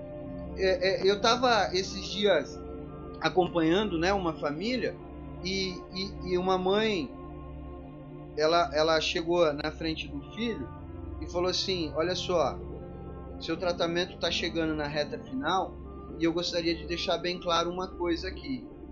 Na minha casa e na minha vida não existe drogas. E aí o adicto olhou assim, né, e falou: "Do que é que a senhora está falando, mãe?" Ela virou e falou assim: "Eu tô só deixando bem claro para você que na minha casa e na minha vida não existe drogas. Se em algum momento você escolher usar drogas de novo, saiba que você não frequenta a minha casa e nem irá participar da minha vida. Eu sei que é um posicionamento um tanto quanto radical, e eu não estou dizendo aqui para vocês, bote para fora de casa, deixe de ser mãe, deixe de cuidar, deixe de ajudar. Não é isso. Mas a gente precisa olhar para o nosso comportamento e entender a nossa parcela de responsabilidade dentro disso tudo. Como é que eu faço então para olhar para o meu comportamento e enxergar a minha parcela de responsabilidade? Eu olho para o adicto e eu vou dar um exemplo aqui pessoal meu. Eu, Bruno, tenho 34 anos de idade. O que é que se espera de um indivíduo, de uma pessoa que tem 34 anos de idade. Se espera de uma pessoa que tem 34 anos de idade, pelo menos que ele já tenha iniciado uma carreira profissional. Se espera de uma, de uma pessoa que tem 40, é, que tem 34 anos de idade, que ele pelo menos tenha tido algumas relações afetivas, alguns relacionamentos, talvez já esteja até casado com um filho, que é o meu caso. Se espera de uma pessoa que tem 34 anos de idade que ele já saiba pagar contas, que ele já saiba, no mínimo, ter um pouco de habilidade para lidar com dinheiro. Se espera de uma pessoa que tem 34 anos de idade que ele tenha pelo menos responsabilidade e compromisso. Se espera de uma pessoa com 34 anos de idade que ele tenha pelo menos discernimento entre o certo e o errado se espera de uma pessoa com 34 anos de idade, principalmente se já tiver filho, que ele saiba a importância do pai e da mãe na vida dele e que eles os respeite só pelo fato de ser pai e mãe. Então, perceba que existe algumas coisas que se espera de uma pessoa com uma determinada idade. Agora, olha para o adicto e perceba quantos dessas coisas você está fazendo por ele quantos desses é, é, é, dessas atitudes que ele deveria estar tomando e ele não está tomando porque você está fazendo por ele. Então, todas as vezes, todas as vezes que você abre mão de algo, que você abre mão daquilo que deveria ser seu e você passa para o adicto, você está saindo da condição da onde você deveria estar e você está indo para um lugar que não é seu me parou uma mãe esses dias na, frente, na minha frente e falou assim: Bruno, meu filho não valoriza nada do que eu dou para ele. Meu filho não valoriza nada do que tem em casa. Meu filho não dá valor nenhum para nada, muito menos para mim. E aí eu perguntei para ela assim: "Vamos entender um pouco mais disso de uma maneira mais prática. Quanto custa o teu carro?" ela falou assim: meu carro custa mais ou menos 50 mil. Eu falei, tá. E quanto é que você trabalha ou quanto é que você teve que trabalhar para pagar o teu carro? Aí ela falou assim: ah, eu trabalho muito, Bruno. Eu trabalho muito, meu carro está financiado, eu pago aí um absurdo de parcela, é, é, é muito difícil. É, boa parte do meu pagamento eu trabalho sei lá, 10 dias pra, do, do mês para poder pagar a parcela do carro. Aí eu pergunto para ela assim: e, e o adicto, quando chega na tua casa, qual é o esforço que ele tem que fazer para conquistar esse carro? Ele chega em casa, a chave do carro tá aqui, tó, vai lá, pode ir andar. E aí eu pergunto, você espera que ele valorize como? Se ele não teve que fazer nenhum esforço para conquistar. Perceba que algo que você faz um esforço gigantesco para manter, você entrega para ele de mão beijada. E quantas vezes a gente faz isso? Quantas vezes no nosso dia a dia? Quantas vezes a gente pagou uma conta de água, uma conta de luz, uma conta de traficante? Quantas vezes a gente abriu mão de ir para o salão de beleza? Quantas vezes a gente abriu mão de pintar um cabelo? Quantas vezes a gente abriu mão de ir numa manicure? Quantas vezes a gente abriu mão de, de fazer aquilo que deveria ser feito? Quantas noites de sono sem dormir? Quantas vezes a gente deixou de uma festa de família? Quantas vezes a gente deixou um monte de coisas que a gente poderia estar fazendo para sustentar um indivíduo, uma pessoa que já tem 30, 40, 25, que já poderia estar pagando as suas contas, que já deveria estar tendo responsabilidade. A questão é que ele deixa de fazer e do lado de cá eu faço. E aí, quando é que ele vai aprender a fazer se ele nunca teve a oportunidade de fazer? Quando é que ele vai aprender a, valor, a, a dar valor se ele nunca perdeu? Esses dias atrás, é, eu estava fazendo lá uma visita e aí o, o rapaz saiu da sala e falou assim: Ó, não esquece de fazer a revisão na minha moto, hein? É de mil e mil quilômetros, precisa fazer. É lá na Honda, lá, viu? Tem que fazer a revisão na Honda. E aí eu fico do lado de cá me perguntando: Meu Deus do céu, aonde é que essa família tá com a cabeça? Quando é que eles vão começar a perceber que as coisas estão no lugar errado? Porque eu vou ser muito honesto com vocês aqui. Eu tenho pai e mãe e amo muito meus pais. Amo muito, de paixão. Mas quando eu entro na casa deles, lá a casa é deles. E quem manda é eles. E a regra de lá que vale é as regras deles. E se eu tô lá, eu preciso respeitar. Então, é, é, perceba que nos pequenos detalhes a gente começa a se perder. Ah, Bruno, então eu preciso mudar tudo agora. Eu percebi que a minha vida tá de ponta cabeça. Nossa, até agora eu tava fazendo tudo errado. Eu não vou dar mais nada, eu não vou fazer mais nada, eu não vou ajudar em nada. Não. Não, não é isso que eu tô te dizendo. Eu tô te dizendo que você precisa olhar para a sua parcela de responsabilidade, para a posição que você deveria estar e hoje não está, o lugar onde você deveria estar e hoje não está, e você precisa começar a caminhar em direção a isso. Você precisa entender quais são os teus comportamentos que te colocam fora dessa condição. Todas as vezes que você abre mão de algo, todas as vezes que você se submete a uma situação, todas as vezes que você decide por fazer, você está saindo do lugar aonde você deveria estar e você está indo para um lugar que não é seu. Então, você não precisa mudar tudo do dia para a noite, você não precisa dormir hoje e acordar amanhã outra pessoa, não. Mas você pode começar com pequenos gestos. Você pode começar com pequenos detalhes. Porque isso não é importante apenas para o Adi. Isso é importante para você.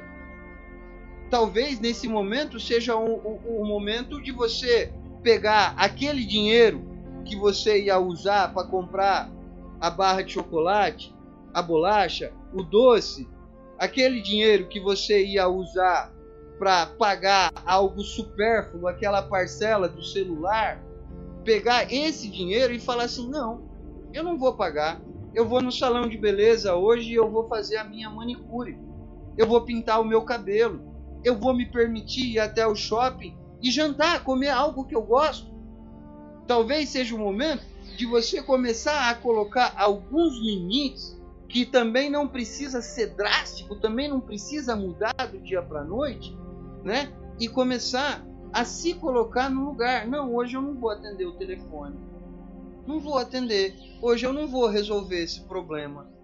Hoje eu não vou. Hoje eu não vou pagar essa parcela. Hoje eu vou tirar cinco minutos do meu dia para mim Hoje eu vou tirar uma hora do meu dia para mim, para mim. Inclusive, eu deixo a pergunta aqui para vocês: quanto tempo do seu dia você tira para você, para fazer algo que você gosta? E não vale dizer assim: "Ah, eu gosto muito de cozinhar, então eu vou fazer a comida que ele gosta de comer". Não. Se você gosta de cozinhar, tire um tempo para fazer a comida que você gosta de comer. Ah, mas ele não gosta da comida que eu gosto. E aí o problema é dele. Talvez nesse momento você esteja pensando assim: é. Ah, mas eu sou mãe. Ah, mas eu daria a minha vida por ele. Ah, mas eu. É, como eu sou mãe, eu tenho que fazer tudo para ajudar. E aí eu vou te dizer aqui o seguinte: olha só, você é mãe, você não é super heroína. E além de você não ser super heroína, todas as vezes que você tem esse comportamento, ao invés de ajudar, você está contribuindo para a doença dele. Você está contribuindo para que o problema se torne cada vez mais grave. Eu li um comentário agora de relance aqui. É, Célia, Célia, olha só. Não, não entenda como pessoal o que eu vou dizer aqui, tá? Por favor. Célia comentou aqui: adicto, adictos são cheios de desejos e não necessidades. Pois é, exatamente isso. Separa aquilo que é desejo daquilo que é necessidade. Separa aquilo que é supérfluo, aquilo que é simplesmente vontade, daquilo que é necessidade. Esses dias eu ouvi um adicto dizer assim: "Ah, traz uma barra de chocolate para mim".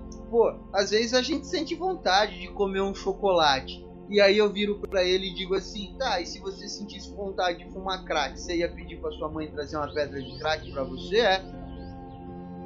Às vezes eu sou meio radical, mas é porque a gente precisa perceber, a gente precisa se dar conta que não é só uma vida que está se acabando, não é só um adicto que está se destruindo, é uma estrutura, é uma família, é uma mãe, é um pai, é uma esposa, são filhos. Então, é, é, às vezes a gente precisa ser um pouco mais drástico, mas é porque não é só uma pessoa.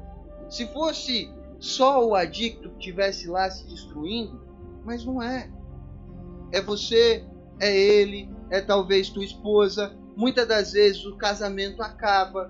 O casamento acaba porque o marido não aguenta mais. O marido fala: pô, minha mulher ficou louca, minha mulher não se cuida mais, minha mulher não pinta o cabelo, minha mulher só usa aquela camisa da eleição de 2004, tudo furada, minha mulher não não faz mais nada a não ser cuidar do cara. E eu tô aqui de bobeira. E, e eu já vi muitos casamentos acabar por causa do adicto. E eu já vi muitas famílias se desestruturar. Eu já vi muita família se meter em dívida. Eu já vi muita família se des destruir.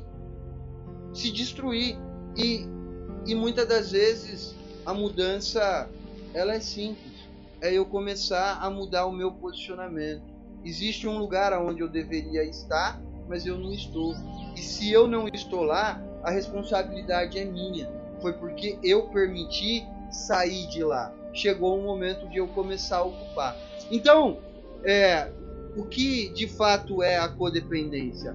Um padrão de comportamento disfuncional e doentio e precisa ser tratado assim como a adicção também precisa ser tratada quando a gente fala de comportamento, lembre-se, né? Negação, racionalização e justificação. É muito comum, é muito comum as famílias entrarem nesse padrão. Racionalização, ah não, mas o problema não é tão grave assim. Ah não, mas a, a coisa não é tão séria assim. Ah, mas se ele for para a academia, já é um bom começo. Ah, mas se ele for trabalhar, já é um bom começo. Ah, mas se ele fizer isso, já é um bom começo. Ah, mas, sabe, criando racionalizações. Ai, mas eu queria tanto que ele mudasse. Ai, mas eu queria tanto que ele encontrasse um caminho de recuperação. Ai, mas eu queria tanto que ele se tratasse. E aí, para encerrar aqui a minha fala, e aí eu vou para as perguntas, eu vou deixar aqui uma pergunta no ar. Você queria tanto que ele se tratasse, você queria tanto que ele se cuidasse, você queria tanto que ele mudasse, e aí eu te pergunto: você se trata? Você se cuida? Você tem mudado? Como é que você se trata? O que é que você está mudando na sua vida hoje? Você tem buscado meios de tratamento para você? Se você não está conseguindo cuidar nem da tua saúde, se você não está conseguindo cuidar nem daquilo que seria básico, como é que você espera que aquela pessoa que está te olhando repita o mesmo comportamento se você não faz? Então, existe uma parcela de responsabilidade. Ai, Bruno, mas ele não vai no grupo de jeito nenhum. Ele não assiste uma reunião. E aí eu pergunto: e quantas vezes por semana você vai no grupo? Quantas reuniões você assiste por semana? E na maioria das vezes acontece o que aconteceu aqui na live. As pessoas vão embora.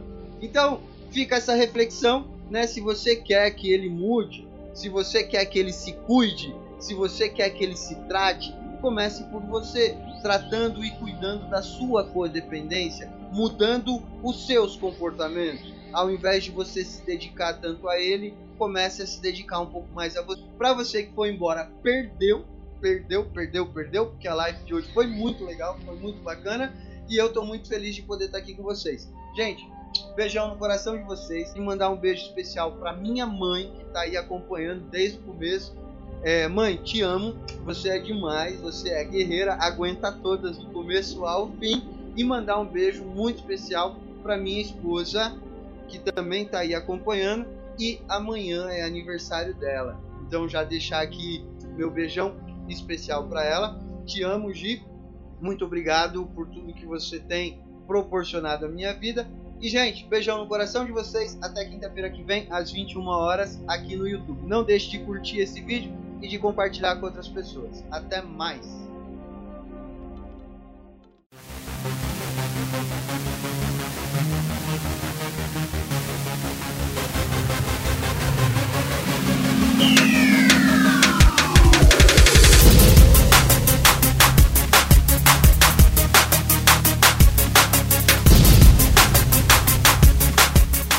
Você ouviu o programa Independência, a voz da recuperação uma parceria da ADUSMEC, Associação dos Usuários da Saúde Mental de Capivari e da Rádio Alternativa 106,3.